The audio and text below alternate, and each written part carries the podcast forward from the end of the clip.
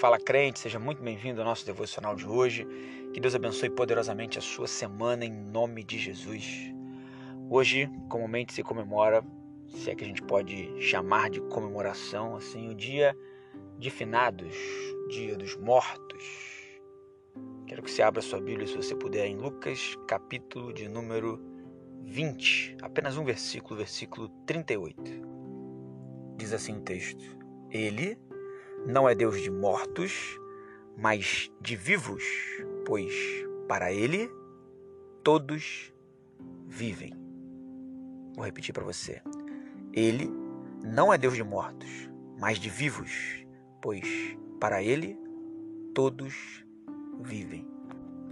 Essa fala de Jesus, essa resposta de Jesus, na verdade, surge diante de um discurso, de um diálogo, de um embate, de uma pergunta que os saduceus, característicos por não crerem, por exemplo, na ressurreição e na eternidade, fazem a Jesus sobre a vida pós-morte.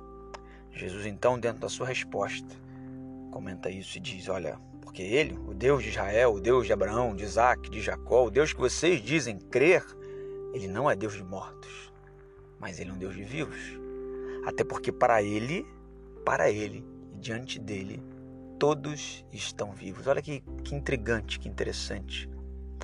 Porque a gente viverá eternamente em Deus ou viveremos eternamente distantes de Deus. Nessa vida que Salomão diz aqui, debaixo do sol, nessa vida, nós temos a possibilidade de escolher caminhar com Cristo ou caminhar contra Cristo. Isso mesmo, por não existir meio termo no mundo espiritual, uma vez que eu decido, que eu digo sim para Jesus, automaticamente implica em dizer não para o mundo. E o meu sim para o mundo implica automaticamente em dizer não para Jesus. Não podemos servir a dois senhores. Que comemoração você faz hoje?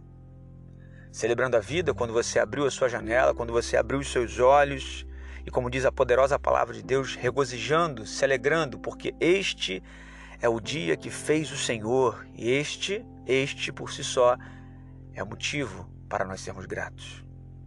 Ou celebrando com tristeza, visitando corpos ou visitando restos mortais, porque não existe mais ninguém aí nesse local. O mais engraçado ou triste disso é que essa data é popularizada pelo cristianismo. Por parte dele, a Igreja Católica, no ano 732, o Papa Gregório III meio que autoriza com que padres possam rezar missa em favor daqueles que haviam morrido e essa data é escolhida provavelmente por ser colada com o dia 1 de novembro, atribuído a todos os santos. Intrigante para nós, grupo que se diz cristão, separar um momento para celebrar a vida. Por mais que originalmente essa festa supostamente popular tenha surgido ao, na visita a alguns túmulos dos mártires, mesmo assim, visitar o túmulo de qualquer pessoa não serve para nós como referência ou como exemplo de vida, porque servimos a um Deus que é vivo. O túmulo supostamente atribuído a Jesus, ele está vazio.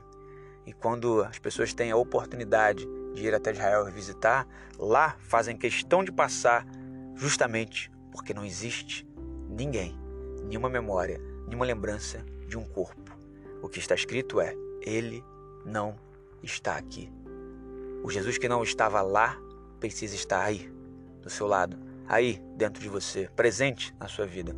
Esse Deus que é Deus dos vivos, oferta para nós essa vida para que possamos escolher viver ou morrer eternamente.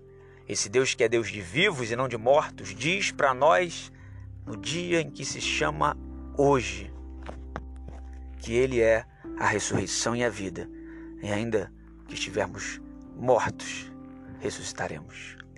Aqueles que foram com Cristo dão apenas um até breve. Até breve, nós sabemos que iremos nos encontrar. Que o Deus dos vivos possa te abençoar de maneira poderosa, em nome de Jesus. E que você decida hoje, então, enquanto há tempo, escolher a melhor escolha, o melhor caminho como o próprio Jesus diz, na verdade, eu sou o caminho, a verdade e a vida. E ninguém vem ao Pai, ninguém, se não for por mim. Amém.